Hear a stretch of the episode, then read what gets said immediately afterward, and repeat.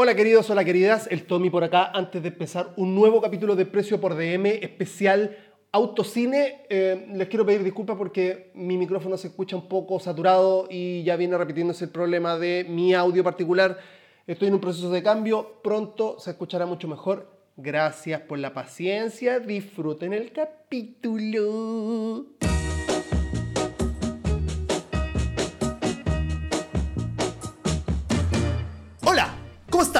Bienvenido a Precio por DM, un podcast para la gente que le gusta salvar rehenes en torres japonesas. My name is... My name is Tommy. Y en este capítulo volvemos a contar con la compañía celestial del hombre definitivo. Estoy hablando de mi hermano del alma, nuestro querido Chayakun. Hola, hola, hola a todos y todas. Y ahora Tomás también. Muchas gracias por estar una vez más aquí, sentado para hablar de cine. Una vez más, Que me encanta. una vez más, aquí. Me encanta. ¿Cómo estás, querido Chaya? Bien, Déjame saber cómo estás bien. antes de cualquier cosa. Muy bien, caguachito. Sobre todo porque decíamos antes de grabar, este, tenemos salud. Y eso es invictus. invictus. Esto es como un coliseo romano. Un y nosotros tenemos un escudo partido por la mitad y una, y una espada. Y el COVID está ahí al acecho. ¿Quién va a ser el último del reality? No lo sabemos. Y hay varios de nuestros amigos que están muertos, así como que están ahí tirados, como de- con, de- con los miembros así. No con el miembro, sino con los miembros. Desmembrados, desmembrados. Pero, querido Chay, antes de cualquier cosa, Hágale. adentrémonos porque este es un nuevo capítulo de Autocine, de Precio por Autocine. DM. Y vamos a hablar de una película eh, excepcional, diría yo. Guachito. Siempre digo lo mismo para todos los programas, pero si es que ahora sí que sí. Porque son buenas películas, pero po. es que ahora sí me refiero como al, al- al nivel personal de este film. Aquí hay un afecto, un cariño y un. Puta, un- una, una honorabilidad a esta película, hermano. De verdad que me gusta más que la cresta. Así, pero mucho, mucho, mucho. Espectacular. Tanto que en este debate, que a finales de diciembre institucion- se institucionaliza en las redes diciendo cuál es la película de Navidad favorita de todos y todas, para mí, amigo y amiga, es Duro de Matar. Exactamente, porque en Precio por DM Autocine vamos a hablar de Die Hard. Duro de matar. Duro de Matar. Next time you have a chance to kill someone, don't hesitate. Thanks for the advice. Querido Chaya, Vámonos. antes de cualquier cosa, de nuevo, nuevamente denunciando lo mismo, vamos a invitar a todo esto estoy comiendo, perdón, disculpa. ¿eh? Está bien, está Es es de noche, son eh, cosas, cosas Son papitas. ticas, aparte, cosas sanas. ¿No? ¿Vos cacháis más de O sea, nutrición? es, es, es- es- es más sano que una ley. ¿Cachai? Porque la ley realmente esa hueá papa nunca fue, pero. Querido Chaya, antes de cualquier cosa, como decía anteriormente, vamos a invitar a todas las personas a que le hagan seguir a esta página de Spotify si es que este, es primera vez que escuchan Sí, este sí, podcast. sí. Le damos la bienvenida, los abrazamos, las abrazamos. Este es un lugar en el cual buscamos hacer compañía, estar contigo en tus oídos cuando este, tú estés lavando los platos, o estés cortando el pasto, o estés eh, yendo a la- cuarentena. en cuarentena, Ojalá sobre que no, pero en cuarentena. Ojalá que no, exactamente. Entonces, en Precio por DM queremos estar contigo y vamos a hablar de esta película, así que... Este, Pero, te- pero además, amigo mío, al igual que Duro de Matar, que está muy bien rankeada, yo invito a tu ami- a ti, amigo o amiga, a que ranquees este programa, porque ahora se rankean. Se ranquea, sí. Póngale número 5 de una, no piense ni en el 1, ni en el 2, ni en el 3, ni en el 4. 5, listo. Mira que el capítulo para- el pasado habíamos, habíamos como llamado al pueblo de, de Pueblo por DM, de Pueblo por DM, ajá. ah, de Precio por DM, a que puntuara y así fue. Algunas personas fueron, hicieron La raja. la misión y le- lo abrazamos, por supuesto, Manu Gap. eh, y por ahí después voy a, voy a buscar eh, otras detalle, personas que. Sí, sí, Manu Gap, como siempre, apoyando a. Mano, mano. Manu Gap Tanto. consumiendo producto nacional y, y, y manufacturado eh, con mucho cariño eh, de forma artesanal. Y tiene un podcast, ojo. Oye, el- sí. en 100.000 bellas, para que lo busquen. Exactamente. 100.000 bellas, eso.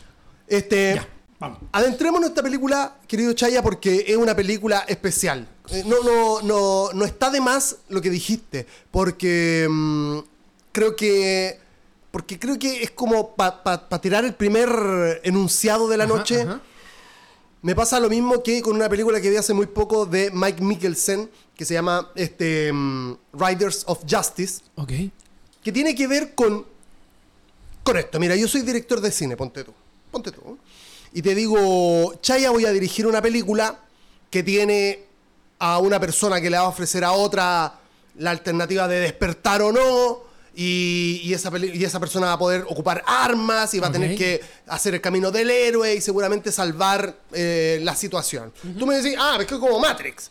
Sí, sí, la verdad es que sí. O como si yo te dijera, weón, hay que ir a buscar a un soldado que cayó en una ciudad que está sitiada por mm, X fuerza maligna. Ya, o, ya. o- o que queramos decir que es maligna. Tú me decís, ah, bueno, salvando, salvando el zorrado Ryan, eh, la caída del alcohol negro, etcétera, etcétera, etcétera, ¿verdad? O sea, a lo que quiero ir es que hay películas que son como que son como ideas generales que se van repitiendo y que, Exacto. y que lamentablemente hay algunas que son una copia de la otra y tú decís, bueno, y hay unas películas que dicen, voy a, voy a, voy a ir por este lado, pero realmente lo voy a contar a mi manera. Y, que, y que es bastante, este, es súper valiente, porque básicamente te puede ir como el pico. Ujú. Te puede ir mal. Es verdad. ¿Cachai? Porque digo, ¿por qué le vaya a poner demasiado humor a una película de acción? ¿Por qué vaya a hacer que el héroe luzca realmente este, como, como en situaciones de vergüenza? ¿Cachai? No, no. Claro. No es porque, y aquí ya adentrándonos, esta película tiene esta, esta como triada de conceptos que es de acción, una película de acción, una película de suspenso también, ¿Eh? pero es de comedia, ¿cachai?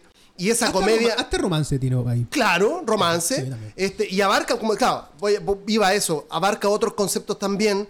Este, y lo que hace en definitiva es poner como el arquetipo de una película de acción, pero que en definitiva se desmarca y hace otra cosa diferente y es única. Totalmente. Porque no es Rambo, no es eh, de todas las películas de los Y de vamos a ir de los desgranando, 80. vamos a ir desgranando eso del por qué Die Hard, Duro de Matar, del año 1988, del maestro John McTiernan, marcó precedentes y, sien- y sienta los pilares de el cine de acción, desde ahí, desde los eh, finales de los años 80 en adelante. ¿Por qué está tan potente eh, lo, que pasa con Die Hard?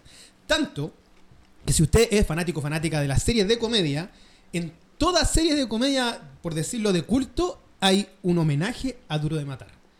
En Friends hay esta la clásica escena de los tres amigos cuando los buenos se juntaban a ver Duro de Matar. Y era como, bueno, no podemos hacer nada más que hoy día que ver Duro de Matar. Era el Die Hard Date.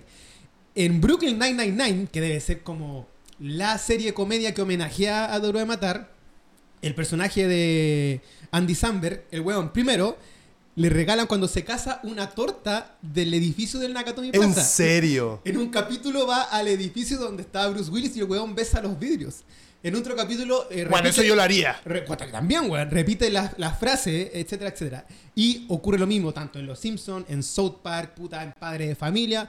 Serie que haya de que quiere tocar el tópico de acción va a ser sí o no referencia a lo que hace Duro de Matar, sobre todo en el concepto como de la acción policíaca, por decirlo así. Y ahora vamos a ir desgranando el por qué. Tú ya diste un buen puntapié con, con lo que tiene que ver con el uso de la comedia de buena manera. Pero creo que- ¿Por porque- qué se desarrolla tan bien este film? Porque creo que la hace única nuevamente. Sí. O sea, y eso le- bueno, tú mismo estábamos discutiendo antes de grabar también cómo hacer las cosas, ¿cachai? O sea, la creatividad en definitiva, que tú sabes que es algo que Sí, me llama sí. mucho la atención. Y, puta, he aprendido que este, nadie se hace. Nadie se hace eh, un, un artista de renombre, si tú querés. No, no de renombre, pero un artista que, que sea considerado como tal, siguiendo tendencias. Que Tú se consagre, sí. Claro, ¿cachai? Tú tenés que entregar algo propio, tenés que hacer algo único. Más allá de que, en definitiva, igual estás haciendo algo que es este, un molde que viene, que sobre todo venía desde los 80, porque esta película es del 88, si no me 88, equivoco. sí. Eh, ya venía con un montón de otras este, predecesoras en términos de, de películas Totalmente, como, ¿cachai? Que, que- que- hablaban de- del héroe masculino, macho, que salva el día, que se queda con la mujer, con la, con la mujer, digamos, con la chica de turno, que mata al malo, que, lo- que el malo por lo general es de otro país, es una amenaza extranjera, todo también. Uh, es que aquí todo está bien. Todo, todo esto influenciado por, este, si no me equivoco, Reagan, el reaganismo, eh, en las películas Claro. de acción de los 80 en Estados Unidos. Entonces, eh, hace- por eso, insisto, apalanco la idea anterior. hace lo mismo, porque mete acción, igual mete acción, po. Ah, ni acción sin efectos especiales digitales. Estamos hablando de la acción pura O sea, y dura. tiene, claro, tiene- al final tiene, bueno, todo el montaje, pero Sí. un montaje también súper bien logrado. Acción pura y Este, Pero que es una película de acción, pero que, insisto, por momentos en esta en estas como escenas donde hay que esconderse, hay que escuchar lo que viene el otro, que La intriga, el suspenso exacto, el suspenso. tiene, ¿eh? Sí. Él ma- mantiene un silencio, a ver, suena como el tema de cuando el weón va por el conducto de es como tú te quedas callado, están todos callados en ese momento porque no podía hacer ruido. Sí. Tiene eso y tiene la comedia de weón, tiene un- una de las películas que no me había dado cuenta que más punchlines tiene. Este GPJ, GPJ, motherfucker. motherfucker, la otra weá cuando tira el eh, Who is in charge? eh, le- Caleta lo dice. la Who otra- is in charge? Esta weá de. ¿Quién está a cargo? Who is in Sí, sí, charge? sí, pero Jerónimo Motherfucker cuando tira el C4 para abajo. Tiene un montón de. Y tira, y tira, y tira, y tira toda la película. Bueno, yo creo que eh, desde ya pido disculpas a toda la gente que nos está escuchando porque va a ser muy disperso este episodio desde mi perspectiva porque me gusta caleta esta película. Entonces, lo más seguro es que voy a estar disparando cual metralleta de John McClane, eh, eh, datos y cosas así. Eh, principal, antes de. Ya dijimos como el, el Tommy siendo súper asertivo en, esta primera información de que una película que eh, un poco rompió los cánones de la ciencia de la acción, primero que todo. Claro. Pero obviamente la sinopsis para tu amigo o amiga que no lo has visto o que ya la viste es súper simple. Estamos hablando de un policía de Nueva York que tiene que visitar a su esposa, que están en un conflicto matrimonial más o menos, están medio separados por... eh, él, él un poco nunca Eso creyó... está explicado increíble. Él nunca confió en ella, de lo que le, le quiere ir también en la Eso pega. Está increíble. Exactamente. Ella es una empresaria que trabaja en un Nakatomi Plaza, que sería algo así como el Costanera Center. Claro. ¿Ya? Eh, y este tipo viene para Navidad, en la Nochebuena, a verla sin muy poca esperanza de que la relación se reactive. Más que nada, viene un poco como por compromiso. Y eh, justo en esta fiesta de fin de año que están realizando en el trabajo de, la chica de Holly, llegan, al parecer, terroristas y van a tomar a todos de rehenes. Y el único, solamente uno, que puede hacer todo y salvar el día es el señor John McClane, Bruce Willis. Sí, también entendamos porque, a ver, a mí me parece fabulosa esta película porque las cosas también uno creería que pasan porque sí, como en todas las películas de acción, pero no es así. No. ¿Cachai? No, las cosas, y de hecho es una, una, yo siempre lo digo, eh, cuando lo escuché me pareció que es como algo que pudiese funcionar. Este, cuando empecé a estudiar el, el asunto de YouTube y todo el tema de cómo crear un contenido para que una persona se quede más tiempo mirándolo, etcétera, Ya, ya, etcétera. ya. Este, una de las técnicas que he podido ocupar es el- el- la pirámide invertida o el embudo o algo así. Sí, el embudo se llama. Que es que tú empiezas muy general, pero, no, pero tú haces algún tipo de estrategia para que esa persona tenga que quedarse hasta el final. Exacto. ¿Cachai? Esta película parte con la historia de él, porque finalmente su historia es, es lo que él hace para, para reencontrarse con su Es la mujer, redención de John McClane. que es irse de Nueva York a Los Cali- a Ángeles California, sí. A una fiesta que porque sí, porque bueno, porque es una fiesta del trabajo de ella y, y habrá que ir.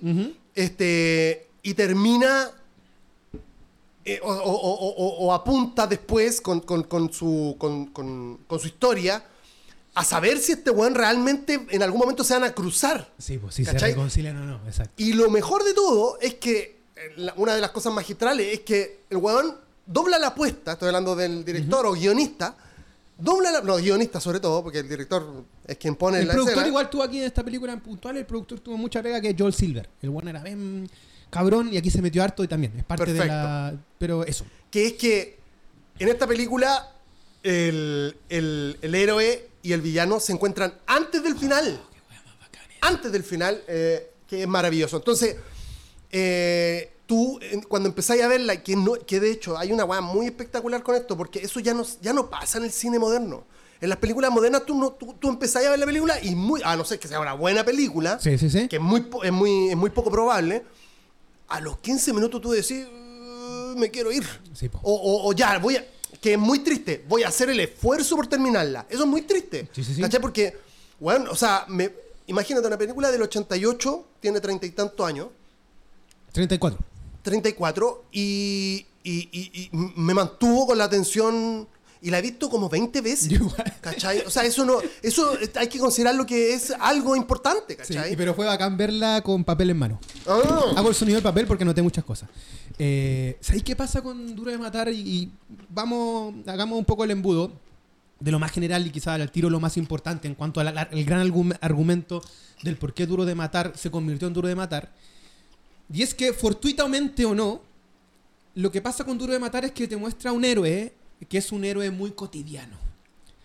Piensa tú que John McTiernan en un primera instancia quería a Arnold Schwarzenegger, porque había trabajado un año antes con él en Depredador. Le fue increíble.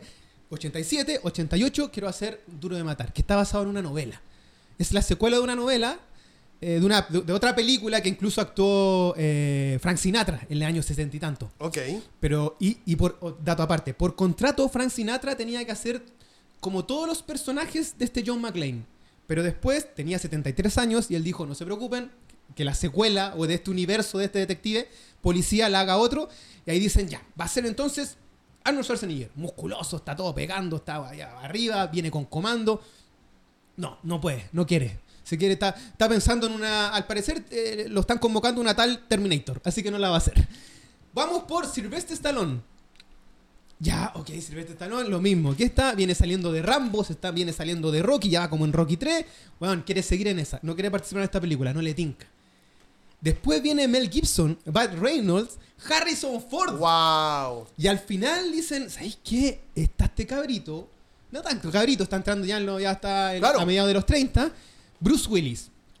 Ya, pero Bruce Willis está haciendo eh, una comedia, una serie de comedia que le está yendo muy bien. Que venía es- de comedias, claro. pero es comedia, po, weón. Y dice, weón, puta, yo le tengo fe a Bruce Willis.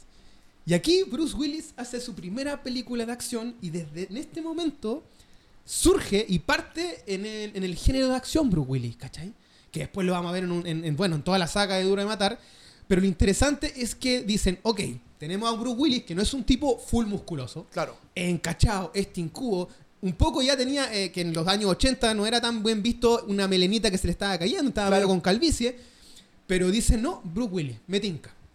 Y más encima, nuestro héroe va a estar toda la película a pies descalzos. Terrible.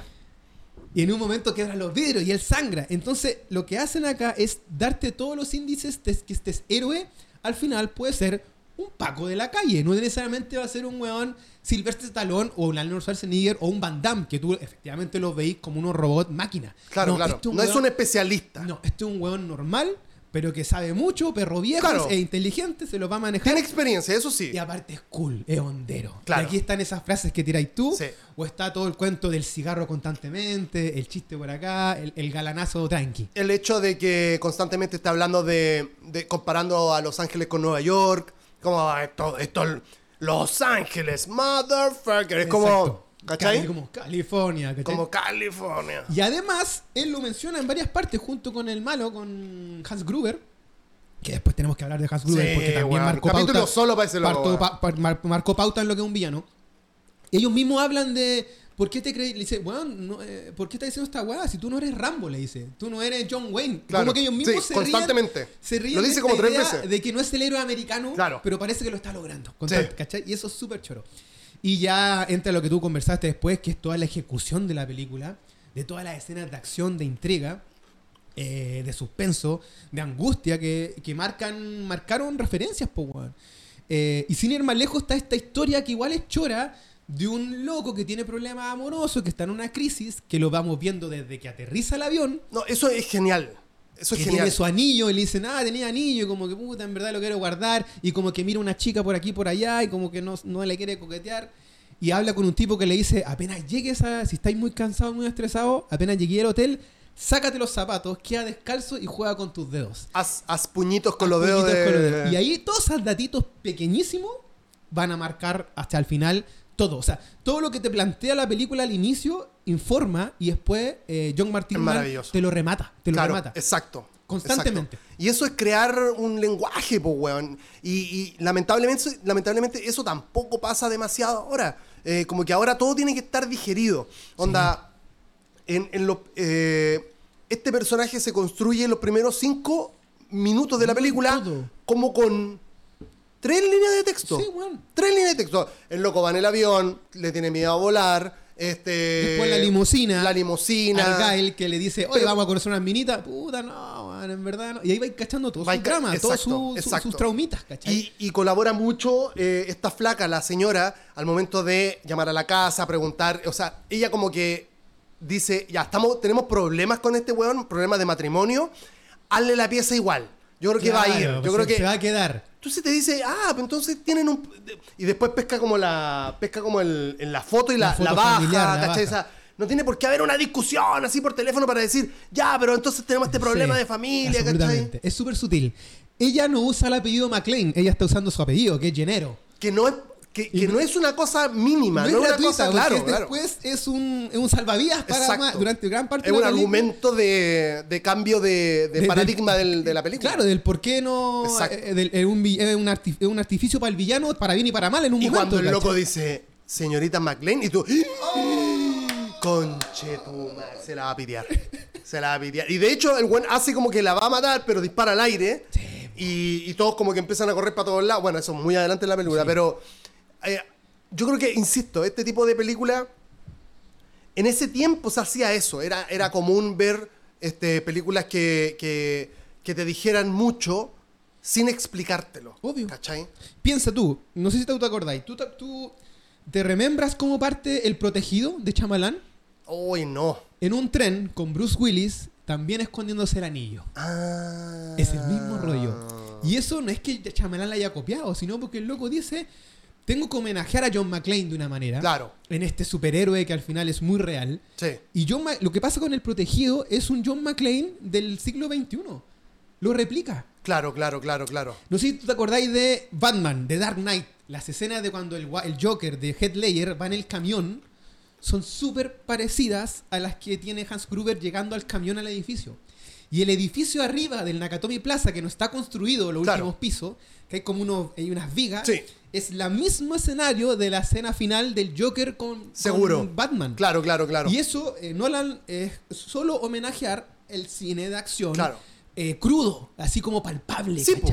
porque también es útil, po. Porque digo, un- una, una edificación a medias es este hogar de un montón de weas para pelear, po. Fierros que estén ahí tirados, eh, madera, Mm, todo. cemento, no sé.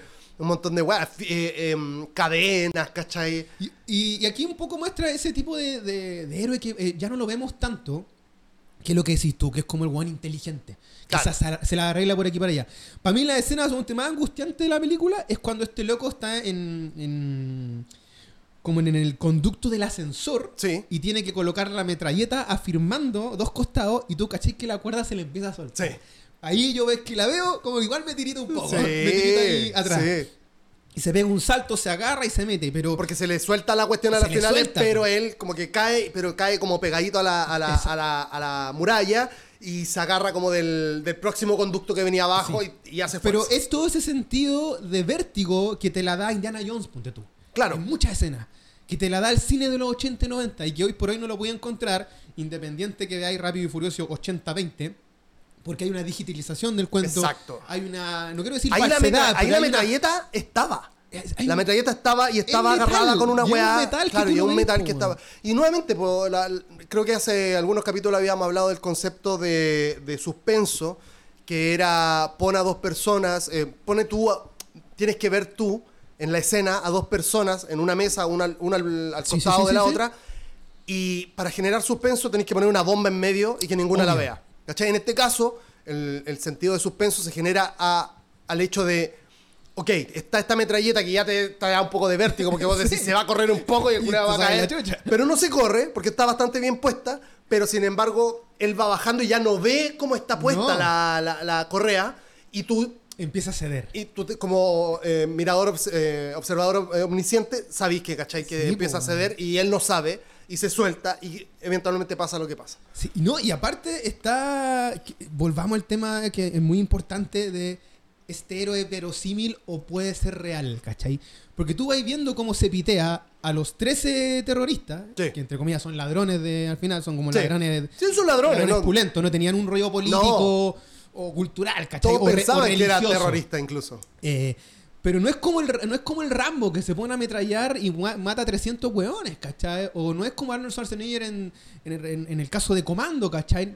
No, esto es otro cuento. Claro. Y es un hueón que pega sus combos y lo hieren. Y acá volvemos, tú lo mencionaste recién, que habla como la idea del guion de estas dos conversaciones. Ponerle una bomba, un- una tensión. Y uno de los uno de, los de las cátedras de un buen guion, sobre todo de cine de acción, es que tenéis que ver sufrir al héroe. Claro. Mientras el weón más sufre, al público más le gusta. Sí, seguro. Entonces este weón sangra, está herido, la camiseta vez le va quedando para allá. Em-. Empieza en blanca Después y al ya final se quedó. la saca. Sí, porque cuando se limpia se la saca. Eh, Bruce Willis tiene una cicatriz acá que te indica que es un weón súper palpable, ¿cachai? Claro. Que a todo esto es una cicatriz de él, del- cuando él cuando era chico, onda como a los, creo que en su adolescencia, hacía lucha libre y el loco se quebró el brazo. Y esa cicatriz es la operación. Oh, qué heavy. Pero el tono que le da el espectador es decir, Claro. John McClane le dispararon ahí, de Claro, seguro. Tiene pues. heridas de guerra, ¿cachai? Obvio, po, Y eso es muy buena esa construcción que tiene del personaje, po. Claro. Y después volvemos al tema que está descalzo, de que queda herido, de que le faltan cigarros. Bueno, es como el loco. ¿Qué más se te puede cagar? Y además está en contra de él, no solamente los terroristas, sino este personaje pérfido que hay como que es weón que jotea a su esposa, que es Ellis. Ellis. Oh, el culiado. Está de Robinson, mierda, que lo el, que el sargento. Qué buen- Después llegan los federales, los del FBI, Sí, que también otros dos saco que está- O sea, el buen está todo en contra. Me el único que lo apoya es Alan Alan Powell, que es el, el, el, pago negrito ahí, que apa- lo apaña todo el rato, que es como su, su comparsa. ¿cachai? Claro. Es el único, el único que lo apaña. Todos los demás están en su contra. Hasta el periodista, po, hasta el Hasta el periodista, peri- deja el la periodista deja la Se cagada, po. ¿cachai? Entonces, Que- que todo el mundo en contra de John McClane. Eso expone también como los poderes, po, ¿cachai? Imagínate que cuando. eh, que, que incluso le ponen nombre y apellido, cuando, cuando llega el FBI y quiere cortar la luz. Y van donde, los, van donde los electricistas que están ahí, los locos dicen, no, weón, no puedo cortar la luz porque es Navidad, ¿cómo se te ocurre? Nochebuena, Hay que cortar como sí. toda la luz en Nueva York y la guay. Y el loco le dice, eh, y uno le dice, ¿y con qué autoridad me decís tú? Y el weón le dice, ¿qué te parece la autoridad del gobierno de Estados Unidos? ¿Cachai? Como que le pone la pata encima y vos vais a hacer lo que yo diga porque es el gobierno. Después, él también hace uso de la fuerza, de su fuerza, digamos, que tiene periodismo, el, el- el periodista en, en el En la noticiero. casa, donde va a ver a weón decía, Paulina y se- loco, no, pero antes, cuando el weón dice, loco, tenés que pasarme un camión. No, no te voy a pasar nada. Ah, no, sí, es que me, me pasáis uno o me lo robo, ¿cachai? O sea, yo lo voy a hacer aunque vos no queráis, con, con un ímpetu, ¿cachai? No, y a la asesora del hogar también, porque es que la tía, a Paulina le dice, oye, voy a, yo voy a llamar a, A la migración, en definitiva, porque es como IRS, una weá un así. maldito, ¿cachai? Maldito, po, weón. Ahora, tú hablaste al inicio de, de esta conversa del humor que tiene. Es el- el- lo que pasa con Duro de Matar es que hay muchas cosas que son súper claves del humor, como que son súper explícitas, y otras que son un poquito más sugerentes. Mm. Una de estas es el caso de esto, del FBI, de los federales, que se llaman eh, Little John y Big John. Es una weá muy absurda, ¿cachai? Porque aparte uno es blanco y el otro es negro, Claro. que es más chico, Eh. y, y ellos dicen, ¿cómo, cómo se llama? Little John. El otro, Big John. Pero no somos primos. Así como no, no- no- no- tenemos nada consanguíneo. Es decir, ya.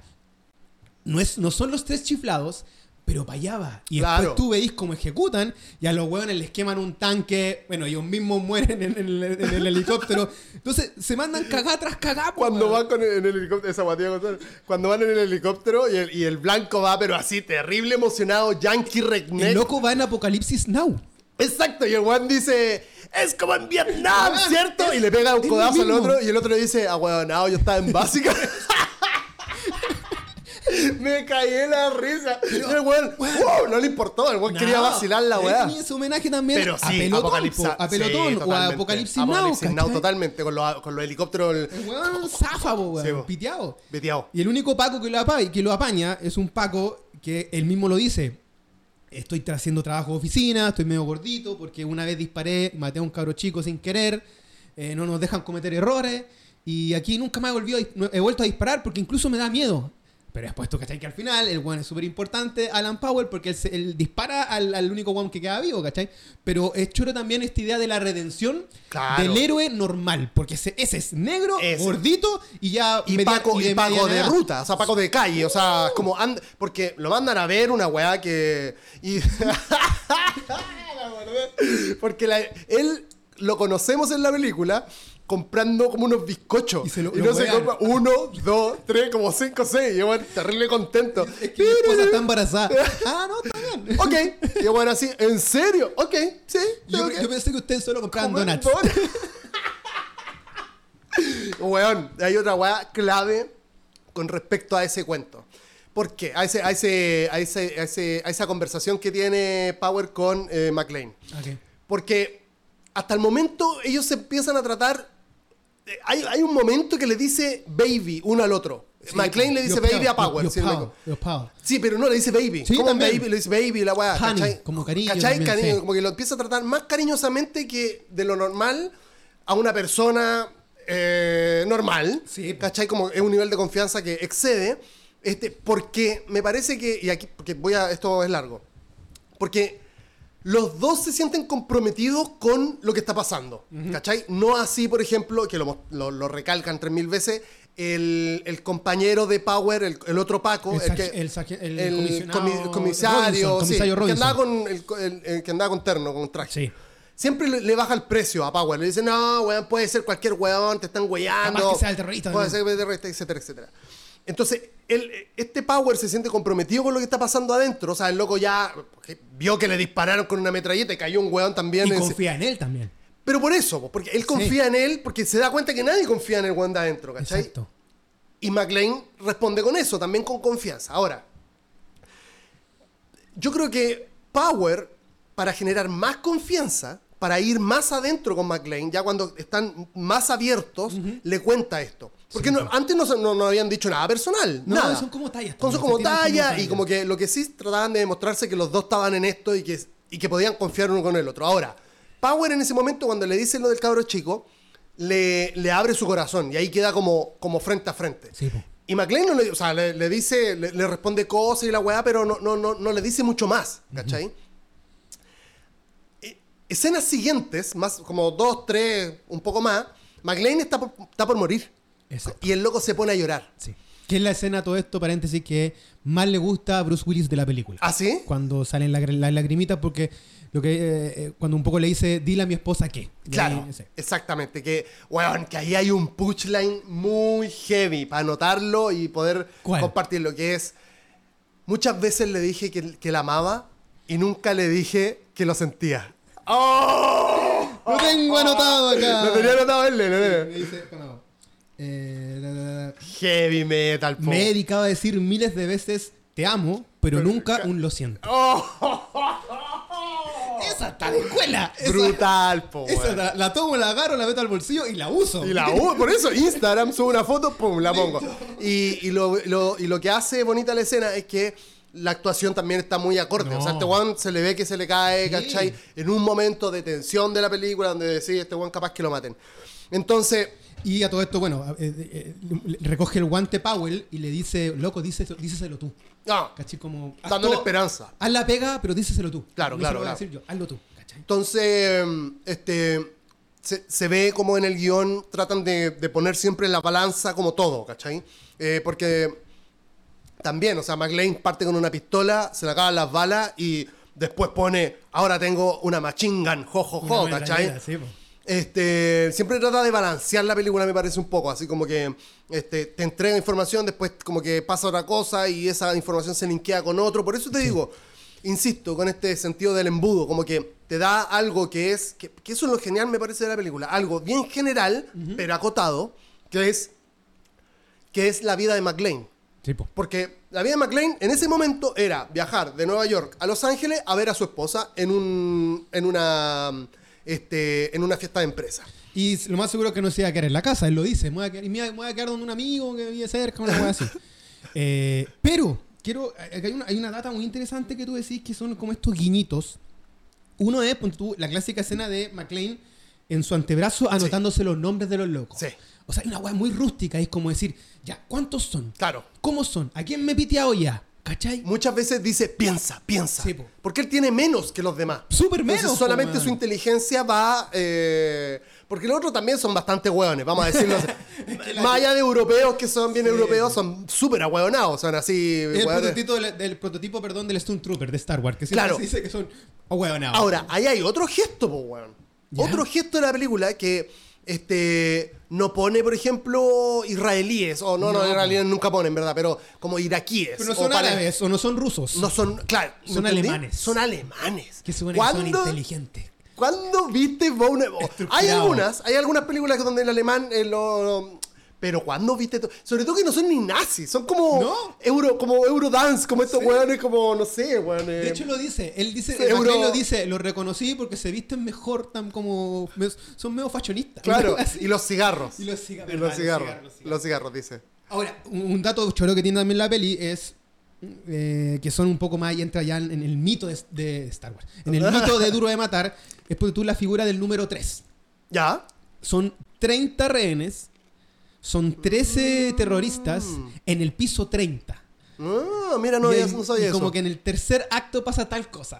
Como que Ah, el claro. son, es parte de un poco de una mitología que quizá fortuita o no, o de repente como talla, como McTiernan, el director, Claro.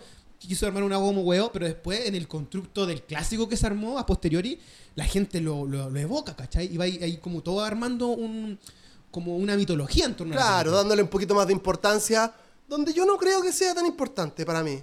Yo, yo lo más importante para mí es esto de, bueno, lo esencial, que por eso se distingue por otra, se distingue por algo que no dice, insisto. No es una película, eh, no es la película de Bruce Willis, la weá, eh, que esto, que el otro, no. Es una película que es, está casi en el final de una década, Sí, pues. en donde, insisto, tení un montón de otros productos que son iguales en el sentido de películas de acción y, y violentas, sobre todo. Esta sin dejar de ser eso, porque insisto, o sea, eh, eh, hay, una, hay una escena que la vi y dije, Juan, tengo que hablar de esta weá, que cuando McLean está en el piso disparando en, algu- en el piso literal, o sea, está eh, eh, eh, echado, digamos, ¿Ya? le dispara en las rodillas a un loco Oh, y se, se la, la- revienta. se la Esa weá ya sí. es gore casi, Sí, ¿cachai? sí, Esa- la weá- le disparan a un weón en la cabeza y sale la sangre para atrás y queda en el vidrio. Estamos hablando de una weá heavy metal, ¿cachai? Para la época también, eh, tú quedas así, oh, para acá. Ahora decís, bueno, pasaron un montón de weas, ¿cachai? Pero digo, entre medio so, no sé, por hablar de gore, ¿cachai? Claro, claro.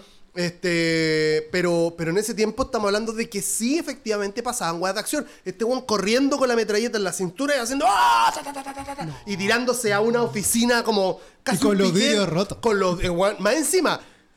Como si todo eso, lo anterior, hubiese sido poco, el, lo siniestro del weón que escribió o el que dirigió, porque mm, uno nunca sabe a la final dónde está el, el hecho de, weón, dispárale a, la- a los vidrios. Porque, este- porque me acuerdo que este weón está pata pelada porque me fijé. Porque soy tan malo que lo quiero hacer sufrir, que le quiero cagar Quiero toda la estrategia. Entonces, me parece que, no sé si, por eso no sé si el 3 es tan importante. que Es como un poco lo que pasa con The Dude y. Ah, y, claro. ¿Cachai? O sea, sí, es importante, es bonito, es eh, memorabilia. O sea, eh, por ahí va. pero Es creo que la película es más superior en, en otras cosas, en, otros aspectos. Pero piensa, piensa, pensemos que yo creo que John McTi- McTiernan tiene un rollo con el héroe americano, puntual, así como o, o el o la cúspide del loco o la caída del héroe americano y los trabaja en sus películas. El 87 tiene, bueno, el 88 tiene esta, eh, donde de hecho el, el alter ego de John McClane es Roy Rogers, que era un actor que hacía puras películas de cowboys. Ok. Y que se vestía con camisas muy colorinche. Y lo, lo dice en la película, así como, puta, no tengo las camisas de él, pero sí, puedo ser un cowboy. Y el actor le dice, ¿cuál te llamas? Roy Rogers. Sí, de hecho, verdad, con, Roy. con Alan le dice Roy todo el Sí, rato. Eso, Roy. eso es su, su alter ego.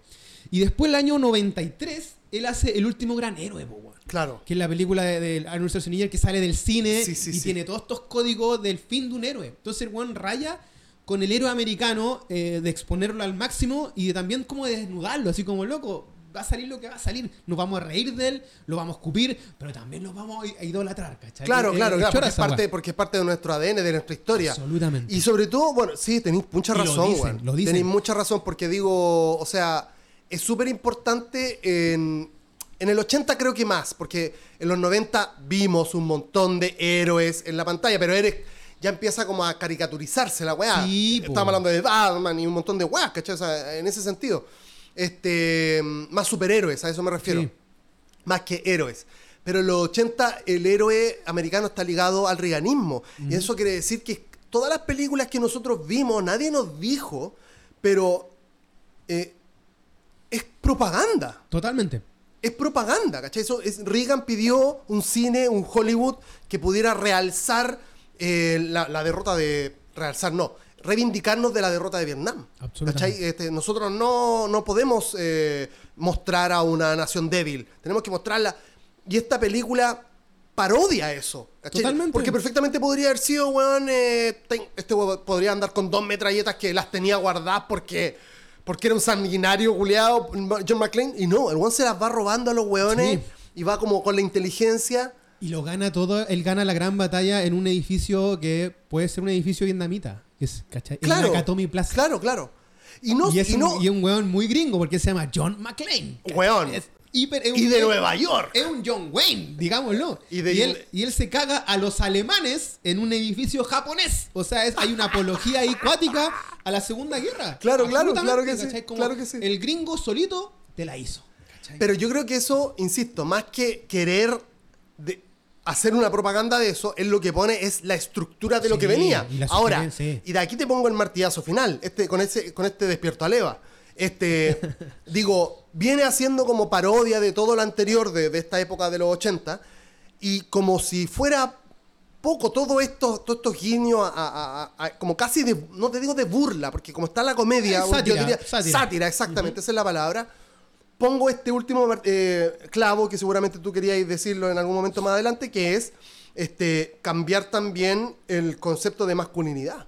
Sí, po. ¿Cachai? Con respecto a la relación de McLean y, y Power. Porque, digo, McLean se ríe mucho más con Power que con su señora. Absolutamente. Su señora le da unos besos apasionados y la weá, pero casi que yo en un momento pero digo. el gran abrazo es como, con eh, Power. ¿cachai? Sí. Como que yo en un momento digo, la, la va a soltar, así como, como que ya, bacán, te quiero. Ahora vos estás ahí trabajando y ahora voy con este loco a tomar una cerveza, verdad. Porque me cae increíble. Sí. Y él creyó en mí más encima, todo con- el tiempo. Y con él, él un poco se mira al espejo y se empelota, pues. Y es con él con quien llora. Y, y es con él con quien le tira toda la data del, del, del, del afecto. po. Exacto, se abre con él. Sí, po, weón. Yo no sé, ahora muchas personas dicen, ya esto no es, no, es- no es un discurso nuevo, digo, este, no, no, no estoy descubriendo nada, digamos, pero digo, yo no creo que sea tan eh, derechamente un discurso homosexual, como No. muchas otras personas dicen, así como directamente son gays los dos, y se quieren y se gustan, y hay una tensión homosexual, como No han querido Gun, decir no es mucho. Top Gun. Exacto. No es Top Gun. ¿Cachai? Sí. Yo creo que lo que sí, y, y esto es lo importante, me parece a mí, este, como, como con como con Luca, Ya, ya. está tratando de mostrar otra masculinidad. Sí, pues la fraternidad. Una eh, fraternidad, ¿cachai? Una weá de, de weón, sí. Una amistad cariñosa. Te voy a, te voy a decir baby, no hay problema, ¿cachai? No, no, sí. no te urjáis, ¿cachai? O sea, y te voy a, y voy a hacer un poco más sentimental. Y voy a, sobre todo, cacha, pues, weón, un héroe de acción mostrando sus sentimientos. Sí. Es como, eso tampoco se había visto, ¿cachai? Que un poco marca. O no mucho. Marca piso, porque después lo vemos mucho, ponte tú en el caso de Arma Mortal. Claro. Con Mel Gibson y Danny Glover, que esto al final tú veis Sí. esas películas por la el buen química que tienen los dos, que son Claro. dos amigos que se quieren mucho. Son Claro. dos pacos que se quieren. Y ahí, de ahí, a la- de ahí en adelante, Winter Soldier con. Lógico. Con, Pero me pasa con Falcon Alta- con es, una réplica de, de- de ese, de ese perfil. Claro, lógico, lógico. Sí, es que me pasa con Art- Arma Mortal, me pasa más con eh, Winter Soldier and the Falcon and the Winter Soldier, más que con Capitán América y no sé si no, dijiste no, sí, es lo que digo. es lo que es dijiste como tú, sí, con- sí, porque Sí, lo- eh, y digo porque porque Mel Gibson y Danny Glover eran como más machos para la weá, era como que se casi que se pegaban codazos como combo en el, en Sí, el po. brazo, así como, ah, weón, no, sí, ah, sí, Sí, po. la weá. al final lloran y se abrazan. Sí, y se pero- dice, te quiero, weón. Sí, claro, En como- las sí. películas dicen, te quiero caleta, si te amo. Yo claro. también te amo, weón. Pero el- la diferencia está, me parece, en que Power y McLean se lo dicen todo el rato. Todo el rato son no así. hay una película Se abren. ¿Cachai? Se abre- película eh, es, an- es anterior a, a Arma Mortal. a- ¿cachai? anterior, ¿cachai? Pero creo que el, el- el- está mucho más subrayado. ¿Cachai? A eso me refiero. Quiero marcar una, un punto muy eh, relevante, porque siempre cuando uno dice, ya, me gusta Caleta de Matar, dice, ya, pero las otras son terrible malas. Para el fanático, ser, para el fanático o fanática de la saga, existen solamente dos duros de matar. Como Matrix. Que son las que dirige John eh, McTiernan, que es la 1 con la 3. Con la 3, claro. Que en la 3 eh, se replica la figura de Alan Powell con McLean, pero es John McClane con el personaje de Samuel L. Jackson. Que es como un oficinista, es un burócrata Mm, Claro. que de mala cueva que ha metido en este embrollo de, de- de los cruceros, que son barcos, eh, y ahí tiene que ayudar a John McClane. Y ese es su, su contratante. Nuevamente la mala y el cueva, po. villano es Jeremy Irons, que es hermano de Hans Gruber. Ah, se quiere que tiene- ¿verdad? y acá viene con un rollo más político, más, más Claro. de secta, ¿cachai? Como más, más religioso, una wea así más, más terrorista. Claro. Y bueno, ahí en su momento eh, McTiernan quería de malo a Sean Connery, pero él le dice que no, porque quería hacer como películas más de bueno. Y ahí él dice, ya, yo necesito otro weón que hable muy bien, que Claro. tenga muy buen acento. Jeremy Irons. Y aquí te doy el pase para hablar, por favor, de Alan Rickman y Hans Gruber, el villano de Duro de Matar. Heavy metal porque este loco, este, bueno, por supuesto, todas las personas lo conocen eh, o lo conocieron o lo perciben como un gran actor este, con Harry Potter. Este, Snape, Snape, Severus claro. Snape. Hasta, hasta yo, porque digo, yo tengo súper mega mala memoria. Este, mm, yo tengo que andar anotando las cosas para que se no me olviden. Entonces, claro, cuando después de que vi Harry Potter, nuevamente vi después seguramente Duro Matar y me di cuenta que era este loco. Ahora, es un, era un increíble actor.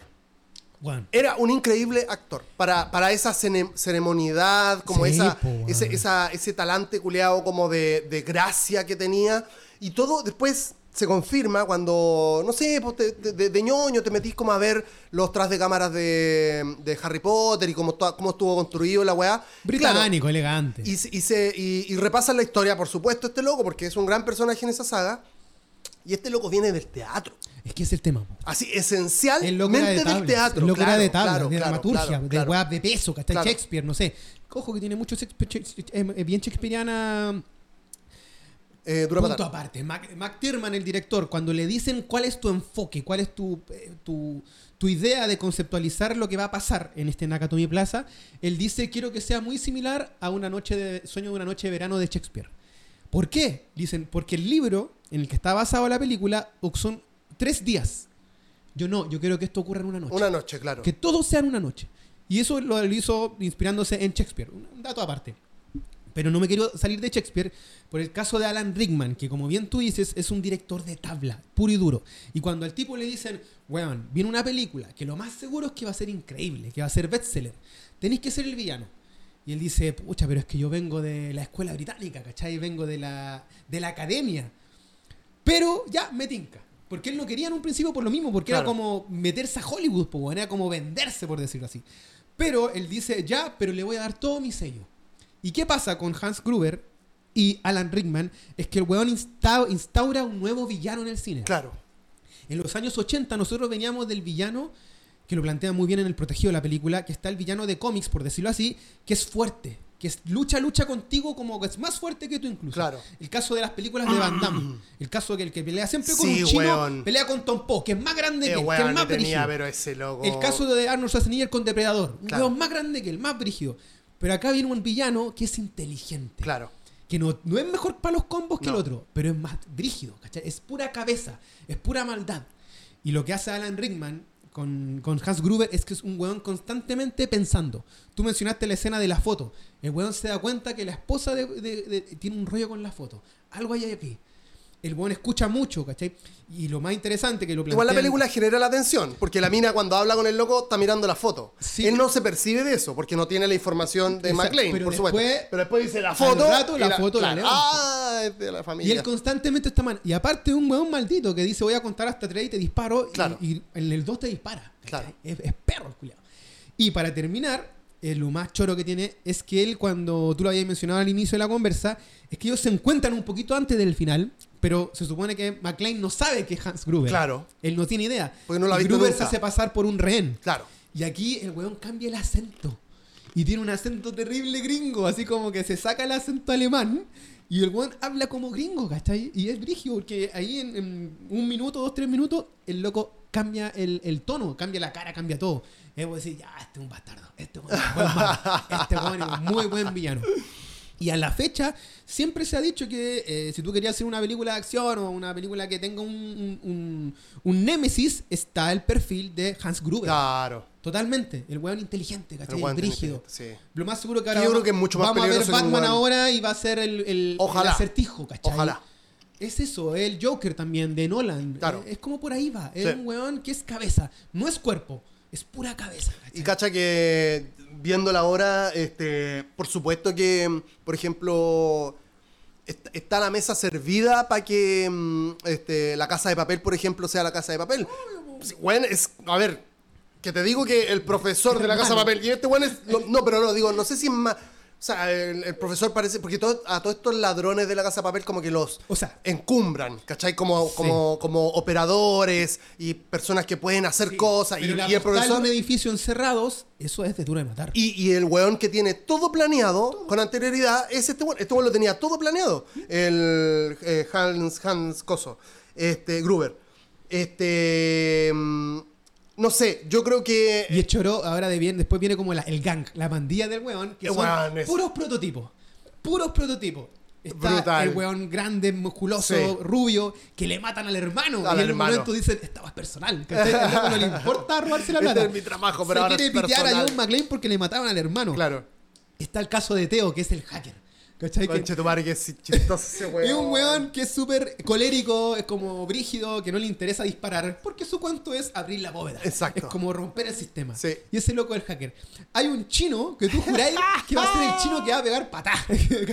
Y el loco tiene una escena muy chica que es chistosa, que el weón está esperando y ve que hay unos dulces y se come un dulce. Es lo que haríamos todos. No, no un dulce, un choco no sé cuánto que es súper famoso en Estados Unidos. Un Twinty, no Un- sé no, eh, no, una barra choco, no sé, es con choco. Ya, ya, ya. Eh, blanca con azul. Este, es lo que haríamos todos, po, weón. Yo estoy en esa escena así, weón. Te voy- estoy cachando que te tengo que. Pero me dijeron, espera. Los yo pacos, espero. pero Pero me te saco un dulce, una- te saco un chocolate, obvio. Capaz que me maten, me quiero comer una barra de chocolate, obvio. Y antes de eso, aquí está como esas sutilezas cómicas que tiene Duro de Matar. Vemos que los pacos se están metiendo para. Paco Flight, weón. se me- Paco muy mula, estos, weón. Estos pacos se están metiendo al edificio para acorralarlo y hay uno que se ramilla con una flor y dice, ¡ay! Weón, cuando. Es súper absurdo. Después viene el chino que se come el chocolate y vos decís, ya, este loco me está, me está calmando. Me quiere que me ría o que diga, what the fuck, porque viene algo. Claro. Efectivamente, después los guanes tiran los misiles, las bazucas, explotan los tanques. Y no uno, dos. pero- Dos bazucazos a la no wea. sé. De hecho, McLean le dice, ya, calmado, weón, si ya cachamos que no, pa, el otro. Eh, hay una escena, weón, que yo no sé. Ah, debe ser eh, cuando explota todo el último piso. Después Ya, que ya, de ya. arriba. Bajan los rehenes. Sí, sí, sí. Y en lo que están bajando por una escalera, por la Sí, escalera sí, de sí. servicio de, de emergencia, va un viejito, pelado, canoso, y le cae un piedrazo de pana. Hermano, pero de pana el piedrazo. Yo lo caché y que, uh, weón, hermano. Conche tu madre, pero de verdad, ese piedrazo fue en serio. El y yo frame, no, está el frame. Weón, yo no creo que haya sido una, una piedra. No no, no, pe- esa weá pegó. No es Chespirito, No, no. no, esa weá pegó de verdad. Yo me imagino el caballero después haciendo. Se ha roto la cabeza, weón, creo yo. O sea, es lo que ocurre con el cine de los 80 y un poco parte de los 90, que mucho actor doble. De hecho, aquí, igual, tú notas cuando Sí. está el doble de acción. Sí. Que acá los locos se morían, se pegaban. El caso, yo sé que el caso de Bruce Willis en esta película, McTiernan quería que sonaran mucho las pistolas, las metralletas. El sonido del fogueo la subió al máximo. Y el weón quedó en varias escenas sordo mucho rato, ¿cachai? Porque era como, no, yo quiero que suene más fuerte. No le pongáis una, pónganle tres. Claro. Taca, taca, taca, taca, taca, ¿cachai? Petardo fuerte. Y el weón quedaba con pitillos, pues. Claro, quedaba con po, tinnitus un buen rato porque era como demorar al máximo. Claro. El caso de los pies de, de- como muy Shakira, el caso de los pies descalzos, eh, si bien obviamente este doble de acción o el mismo Bruce Willis no corre a pies descalzos, sino que se pone como una una suerte de pantufla transparente. Cuando- igual ah, ya. corre por los vidrios, ¿cachai? Eso es, Ok, eso ocurrió. Pero se puso como una calza transparente. Vale, vale, vale, Pero vale. igual es, ahí hay tajo, ahí hay corte. Oh, y eso es lo, mar- lo maravilloso o, o fuerte del cine de los 80 que mucha escena de acción era así. Y quizás por eso es tan bacán, porque tú lo veis palpable, veis sangre, veis, O sea, es eso. veis combo. po, Eso, eh, hace poco en Netflix, si no me equivoco, salió una weá de. No, no, no. No, hay una. En YouTube ahí está esta, esta network, se llama Vox, Ya, ya, ya. Eh, con B corta, eh, en donde hablan de por qué se cambiaron los cuchillos reales. Por ejemplo, en. eh, ¿Cómo se llama esta? La película de la máscara culiada, esta larga, donde anda. Ah, un- en Scream. Scream, De- la primera película, el loco anda con una mochila de verdad. Entonces, lo que tú veí es un weón haciéndole así a otra persona, pero como en el momento que el loco le va, le va a poner. Yo estoy hablando en la persona, me Sí, sí, están sí, escuchando la- y no me están viendo, pero digo, en el momento que va a apuñalar. La primera escena, el loco Barrymore. Va corriendo a matar a alguien. A a Drew Y mata a alguien, a una mina, claro. Los locos cuentan que este, este fue tan heavy porque el- frame, Es antes de escena, enterrar, es una cuchilla de verdad. Después paran ahí, siguiente frame y como que ponen otra cuchilla que son de estas que son retráctiles. Retráctiles, sí. Y, y sigue la y después cuando se la saca es una cuchilla real. Entonces, después con el tiempo, de hecho hace poco nuestro querido... se me- yo soy pésimo con los nombres. El, el- el- uno de los weones de 007... eh, eh, el, el- Daniel Craig, No, el, el del MI6. El, Tom Cruise, No, el, el- el jefe. Ay, sí. eh, el James viejo. Baldwin. Baldwin se pidió una persona hace poco. Ah, sí, pues verdad. ¿Cachai? Con, con el tema de las, de las pistolas Y frías. hace poco, pues, weón. O sea, yo creo que uno lo dice ya, hasta, dejémoslo hasta el cuervo en los 90 con, Exacto. con Brian, el hijo de Bruce, Lee, de, de Bruce Lee, pero ahora hasta año 2020. Ah, pues, no, loco. 2020, Pasaron varios años. Ahora, claro, tú decís, este problema. ¿Cómo ocurren todavía? po? Hay como. En, si lo ponía en perspectiva, hay como 20 años. por- Ponele, ¿eh? 25 años, por poner, no, no, no sé la fecha real. Pero ponele que son 25 años, dos incidentes. Sí, po. ¿Cachai? No, eso es como el 00000, pero no importa. Sobre todo que después, eh, escuchando podcast sobre la weá, decían que esta productora que estaba a cargo de, la, de toda esta weá de las balas en esa película, que era una película de mierda, una película no, baratísima, No, no había, no había por dónde. ya tuvo como 20 incidentes antes de, de- de- de- Wow. de pistola fría y todo eso. La mutual ahí metida. toda Claro, la- como que- película. Después dijeron en la investigación como que, claro, los actores andaban weando con las pistolas.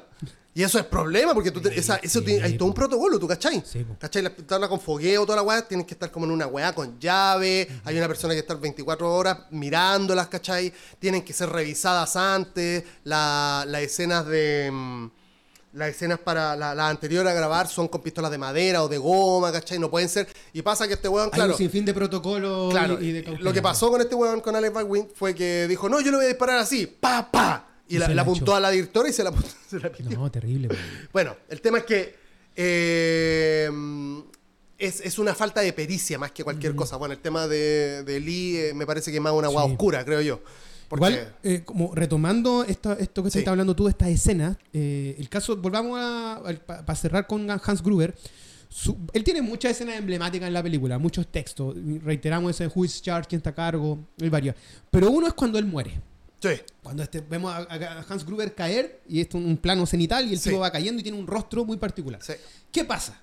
Eh, dentro de la trastienda, la data está aquí, es que el, el, el- el que- hiciste tú un poco, este, este preparador en temas de doblaje, tenía a Hans Gruber colgando de unos 3 metros. Sí, con una grúa, si no me Que igual equivoco. era alto, ¿cachai? Sí, alto. Y él Tres, dice- tres metros es alto, loco. Y ahí este, Alan Rickman le dice, ya, ¿y en qué momento tengo que soltarme? Cuando te cuente tres, yo te voy a soltar. Lo tenía, lo tenía agarrado, cuando te cuente tres, tú soltáis. Ah, ya, perfecto. Uno, dos, pa, y lo suelta. Y lo soltó en el dos. Por eso su cara, de verdad, es como concha de tu madre. Y ahí es tan real la cara de Gruber cayendo. Y aquí conectamos con el inicio de, de lo que habíamos hablado, de estas pequeñas sutilezas de guion que son maravillosas.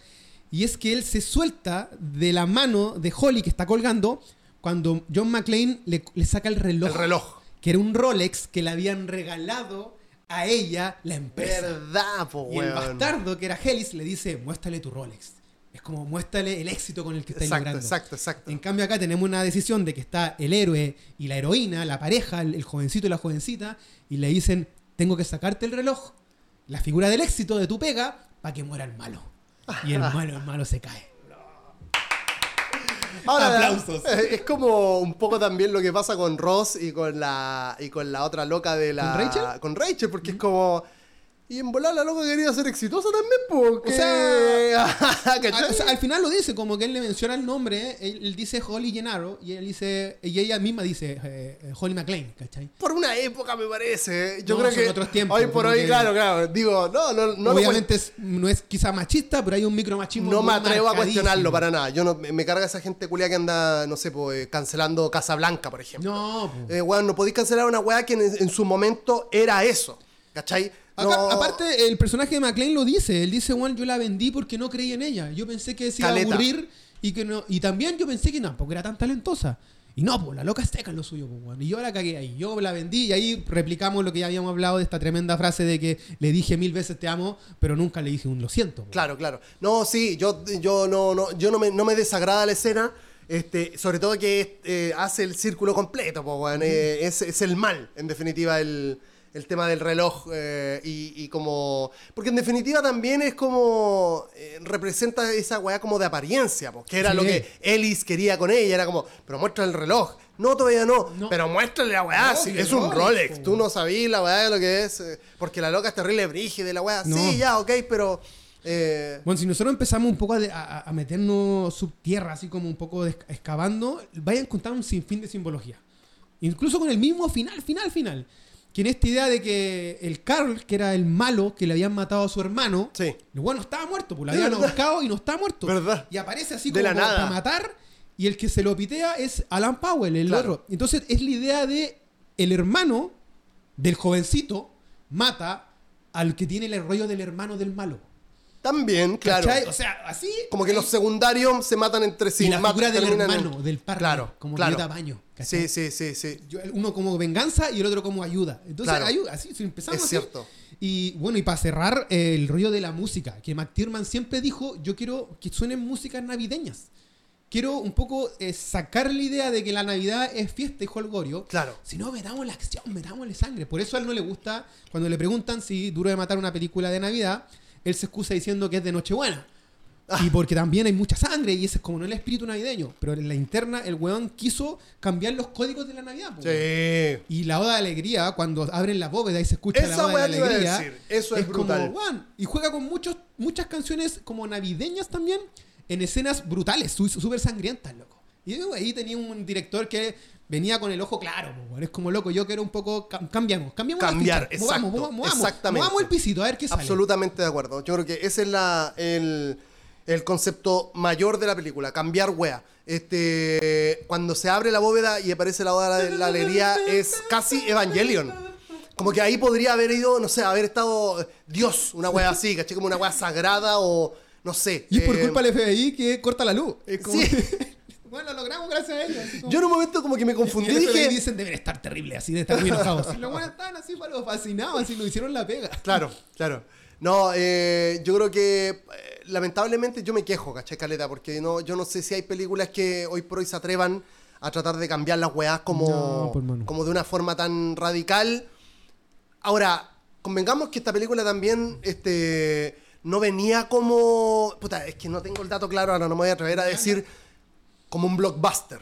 No, no, Creo que nada. incluso lo que vendían en el póster era otra weá, era, No. no, no, paría- no parecía Bruce Willis. Porque nadie lo conocía. Exacto. Lo tenían por luz de luna, que era Exacto, comedia. Exacto. ¿Cachai? O sea, al principio, como te digo, siempre fue pensado para un Arnold Schwarzenegger, para un Sylvester Stallone, para un Mel Gibson, para un Harrison Ford, Claro. para un Burt Reynolds. Siempre.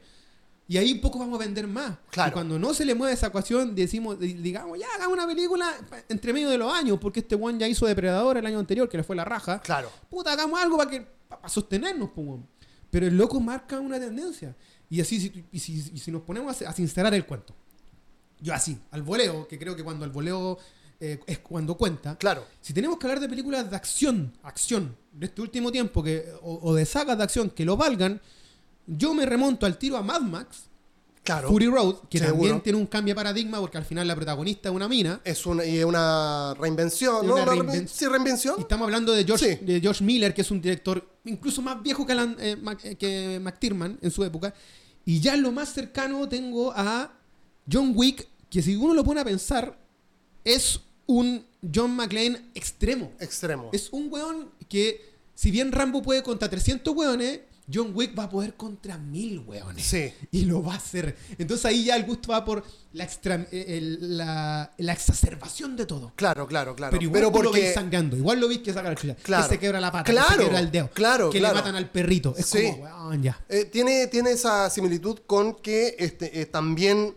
Ah, es que no. se- se- lo tiene y no lo tiene. Digo, lo bacán, insisto, de Die Hard es que son cosas fortuitas. Él no debería haber estado esa noche ahí. Y estuvo.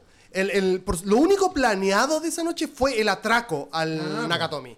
¿Cachai? Eso, estu- eso, eso siempre estuvo en el universo de, John- de- de- en, en el planeta que vivía John McClane. Ahora, John McClane no tendría por qué haber viajado de Nueva York a, a Los Ángeles. Él lo hace con- solamente con una intención de volver como a, a- a tratar de arreglar las cosas con su Para no señora. quedar tan mal, así como Claro. casi, casi como por compromiso, así como puta, Están los cabros chicos quiero también ver de a por medio. Claro, es Navidad. O sea, es como. Pero estamos hablando de. weá, es como que yo voy a tu casa porque. Chaya, yo voy a tu casa después de un mes porque no te he visto, no te he hablado y es como, puta, ¿sabes que voy a ir a donde el Chaya? Sí, po. Oye, no concluí la idea de la saga que dije antes, de por qué la 1 y la 3 las son las más bacanas. Porque son las más reales. Pasa que en la 2, en la 4 y en la 5 vemos a McLean andando en moto, saltando de un edificio a otro. Claro. Vemos Rápido y Furioso. Claro, Entonces claro. ya se pierde la figura Claro. bacán de Duro de Matar, que es una weá palpable, real, verosímil del héroe que la sufre, ¿cachai? Claro. Y eso solamente existe en la 1 y en la 3, cuando está McTiernan, el director, el, que, el inicial, en, metido en la, en la silla. Claro. Eso como muy importante. Eh, la espontaneidad, eso quería ir, ¿cachai? Pues son weas pues, que ahora, por ejemplo, llegue, no sé, pues, weón, un helicóptero y empieza a tirar bala acá, sería terriblemente espontáneo. Espontáneo como lo siguiente, vaya a tener que rellenar un minuto. Relleno, me encanta. Oye, tengo un paréntesis muy choro. Y es que eh, siempre para Navidad, yo, como había dicho a inicio del programa, me encanta Duro de Matar, para mí mi película favorita de Navidad. Pero quiero decir que para Navidad siempre yo subo algo de Duro de Matar. Y en las últimas dos Navidades yo he subido un posteo que me lo manda mi gran amigo Chimaru, que es como un Twitter donde dice eh, terroristas acaban de agarrar el Nakatomi Plaza. Y yo subo esa weá como historia, lo he pasado dos años seguidos, y es mucha la gente que me dice, el mundo está tan mal, No. qué terrible. Oye, ¿y eso a qué hora pasó? Y yo tengo que decirle, puta no, weón. Es de una película. un tweet falso es un homenaje al Nakatomi Plaza de Duro de Matar Eso hubiese pasado. Que el día de Nochebuena hacen como. Hay como una cuenta de Nakatomi Plaza que sube como el detalle. Así como los terroristas están en tal parte. Se ve a un tipo. No te hace- creo. hacen como el, el, el- El minuto a minuto. minuto a minuto de lo que está ocurriendo. Es muy, muy bacán y yo me cago en la risa. ¿En serio? ¿Pero existe esa cuenta? Existe, para Weón. Navidad, cuando viene Navidad, siempre lo activan. Dicen, se acaban de tomar en Nakatomi Plaza. Bueno, eh, para cagarse la risa. Yo creo que no te regalé nada para Navidad. No me acuerdo, amigo. Pero puede que Pero no. tengo un regalo para ti de Navidad. No. Y te lo hago- no sé si te molesta que lo haga en vivo, en No, por DM, lo voy a encanta. mostrar ahí. Es una Qué foto bonito. eh, análoga de eh, Chaya con su madre Me antes de encanta. nuestro viaje a Nueva York. Ahí está el círculo completo. La raja, Eh, qué fue esa foto la- de- antes de tomar el, el- La la, van, van. la van, así. Yo empecé a sacar varias fotos a varias personas por si se caía el avión. Y, y ahí está esa foto que fue una de las mejores que, que salieron en el Mucha, rollo. mucha. ¿Cuándo voy a subir este programa? Este el viernes. Y eso sería el número Eh, número 4 o 5. ¿Qué? ¿Cómo qué?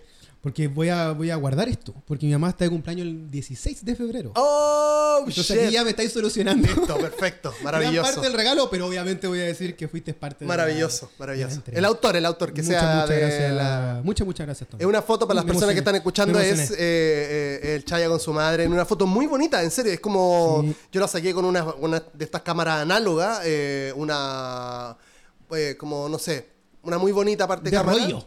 Claro, de rollo, y, y no salieron muchas fotos, este, o muy interesantes por lo menos. Y una de las más bacanes fue esa. No, y está muy este natural momento- y aparte sale el edificio de fondo. Sí, pues. Sale la casa Sí, de fondo. sí, No, sale, es todo, está bien enfocadita, bien triángulo todo. Me encanta. Eh, mm, ¿Algo más que añadir? algo más que añadir, yo mi deseo es que, que, que hayan más películas como esta, en definitiva, Eh, pero, pero que aparezcan, que, pero lamentablemente el cine cambió. Eh, y yo no sé si para bien. Todo tiene su final. Querido Chaya, habiendo dicho eso, ahora sí, metámonos en las palabras finales. Ok. Eh, que, que- que- que- yo digo, insisto, o sea, lamentablemente, ¿por qué digo que el cine cambió? Porque ahora el cine tiene que vender. Ahora sí que, bueno, insisto, esta película igual tenía que vender. No, no es muy alejado de lo que pasa ahora, pero ahora ya está totalmente exacerbado. Está este, un Latchet. el- Estoy súper, súper de acuerdo contigo, Tommy. la bestia. Y, y no, no hay mucho atrevimiento. Y celebramos, por ejemplo, eh, no sé, po, weón, a 24 y, y un montón de películas que tienen que ver con esa. Ok, sí. Pero no es. La creatividad, lamentablemente, no es el- el- el- el- la, la- la piedra fundamental de lo que se hace hoy por hoy. Sí. Son otros intereses, Mi lamentablemente. crítica va a ir súper clara, ya lo he mencionado en, como en conversas de carrete o de almuerzo, que un poco va con lo que decís tú, y es con lo bueno y lo malo del stream. Yo creo que una de las cosas negativas del stream es que hacen muchas películas que no que si bien tienen a tremendos directores o directora, vos cacháis que son películas de stream. Sin ir más lejos, el caso de eh, Look Up, eh, no mira arriba, Don't Look Up. Don't Look Up de Netflix, que es un tremendo director el que está detrás. ¿Para qué hablar del elenco, weón? O sea, estelarísimo, es palpico. El Claro. gabinete de Boric de los, Sí. de, los, de- de los actores y actrices. Pero la película tú la vais viendo y es tan de Netflix que tú la Sí. cachai que está hecha para Netflix. Sí. Y a mí ese, que un poco lo- yo creo que estamos muy de acuerdo en ese, en ese punto, que no la siento real, no la siento como depurada. Como que tú cachai que una película que se hizo en dos meses, de mucho CGI, Eso, de mucho eso. fondo rápido. En cambio, tú retrocedes, veí Duro de Matar, y si bien te dais cuenta que John McClane en un momento no es Bruce Willis, sino es un doble porque no se parece a él. Vos cacháis que hay cariño ahí, vos cacháis que hubo esfuerzo, vos cacháis que hubo meses de grabación, retomas y tomas por acá y por... Y ahí creo que va más el cariño por el cine. Quizás estoy siendo un viejo culiado, muy boomer, pero para mí ese tipo de películas, que hasta el día de hoy de repente igual surgen, aparecen una que otra, Sí, una que otra. sobre todo desde el cine de autor o de autora, eh, eso lo aplaudo más. Ese- ahí yo me todavía me cobijo en eso y lo digo, "Guau, qué bacán. Eso, Claro. eso, eso- eso lo celebro mucho, mucho. Eh, dicen que, eh, o sea, el, cine no, no morirá porque van a seguir habiendo películas, incluso nosotros muertos, pero eh, el lenguaje cinematográfico es el que lamentablemente Es escasea verdad. hoy por hoy, ¿cachai? Porque, insisto, también hay otra weá de, de retenciones, como eh, ponía una película y es como, "Ay, no, creo que... Creo que, ten- creo que tengo weas más interesantes que hacer que ver esta weá que no me está no me, está, no me están pasando cosas, ¿cachai? No me está entregando. Exacto. Eh, lamentablemente es así, pero eh, por fortuna quedaron todas estas películas en el pasado y alguna que otra vendrá en el futuro, como por ejemplo capítulos de precio por DM, querido Chaya. Este es el último capítulo en este estudio. ¡Wow! Hashtag me quiero ir. Me quiero ir. Te voy a dar una data. A ver. Ahora, a finales de febrero, se estrena nuevamente en el cine El Padrino 1. Porque se cumplen 50 años. 50 años, weón. Yo creo que igual hay que tenemos que desmembrar. Hay la- que sí, sí, sí. Está heavy igual ir al, al cine, está heavy. No está, no está muy fácil, pero yo iría igual. O sea, dos mascarillas y cinco comidas. Vamos, sí. Dos mascarillas y cinco comidas. Sí, sí, Pero tengo que hagamos, sigamos en este ejercicio de los clásicos, nuevos clásicos. Los clásicos, nuevos Conversarlo clásicos. en sí, autocine. Sí, totalmente. Eh, muchas gracias a todas las personas que llegaron hasta este punto del podcast. Los queremos, las queremos. O sea, ya el hecho de estar haciendo esto, más allá de poder tener la gran eh, oportunidad de hablar una hora sobre películas con mi hermano de la vida, el Chaya, además lo estamos compartiendo contigo, tú que estás escuchando esto por tus oídos. Exacto. Eh, creo que es fantástico. Así que muchas gracias por estar ahí. Compártelo si quieres. Ya sabes que tienes que seguir el canal. Y si quieres hacer la misión de John McClane, anda y puntealo y ponele Rankea. 5, ranquealo, ponele 5 estrellas porque así nos queremos todos. Muchas gracias por estar ahí. Muchas gracias, Chaya. Gracias como siempre también, un honor, me encanta y sí, me fascina este espacio. Nos escuchamos en el próximo capítulo de Precio por DM que será en el nuevo estudio. Show. GPK, motherfucker. Yay.